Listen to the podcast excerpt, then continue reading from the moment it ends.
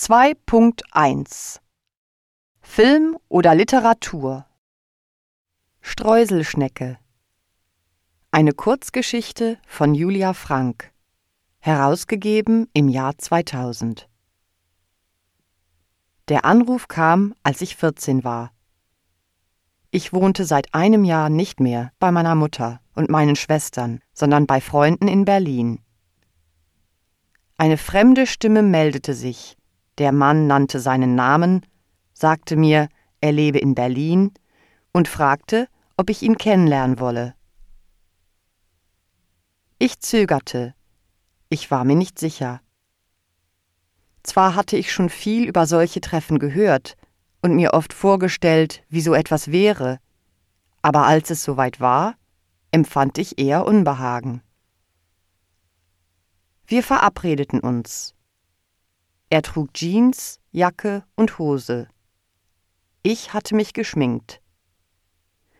Er führte mich ins Café Richter am Hindemithplatz und wir gingen ins Kino.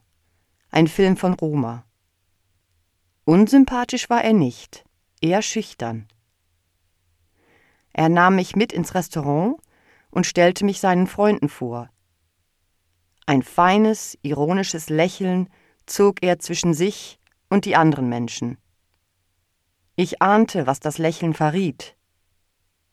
Einige Male durfte ich ihn bei seiner Arbeit besuchen. Er schrieb Drehbücher und führte Regie bei Filmen. Ich fragte mich, ob er mir Geld geben würde, wenn wir uns treffen, aber er gab mir keins. Und ich traute mich nicht, danach zu fragen. Schlimm war das nicht, Schließlich kannte ich ihn kaum.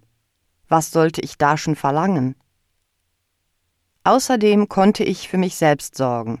Ich ging zur Schule und putzen und arbeitete als Kindermädchen. Bald würde ich alt genug sein, um als Kellnerin zu arbeiten. Und vielleicht würde ja auch noch eines Tages etwas Richtiges aus mir. Zwei Jahre später, der Mann und ich waren uns immer noch etwas fremd, sagte er mir, er sei krank. Er starb ein Jahr lang.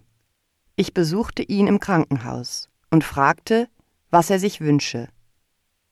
Er sagte mir, er habe Angst vor dem Tod und wolle es so schnell wie möglich hinter sich bringen. Er fragte mich, ob ich ihm Morphium besorgen könne. Ich dachte nach. Ich hatte einige Freunde, die Drogen nahmen aber keinen, der sich mit Morphium auskannte. Auch war ich mir nicht sicher, ob die im Krankenhaus herausfinden wollten und würden, woher es kam. Ich vergaß seine Bitte. Manchmal brachte ich ihm Blumen. Er fragte nach dem Morphium, und ich fragte ihn, ob er sich Kuchen wünsche, schließlich wusste ich, wie gern er Torte aß. Er sagte, die einfachen Dinge seien ihm jetzt die Liebsten. Er wolle nur Streuselschnecken, nichts sonst. Ich ging nach Hause und bug Streuselschnecken, zwei Bleche voll. Sie waren noch warm, als ich sie ins Krankenhaus brachte. Er sagte, er hätte gerne mit mir gelebt, es zumindest gerne versucht, er habe immer gedacht, dafür sei noch Zeit eines Tages, aber jetzt sei es zu spät. Kurz nach meinem 17. Geburtstag war er tot. Meine kleine Schwester kam nach Berlin, wir gingen gemeinsam zur Beerdigung. Meine Mutter kam nicht. Ich nahm an, sie war mit anderem beschäftigt. Außerdem hatte sie meinen Vater zu wenig gekannt und nicht geliebt.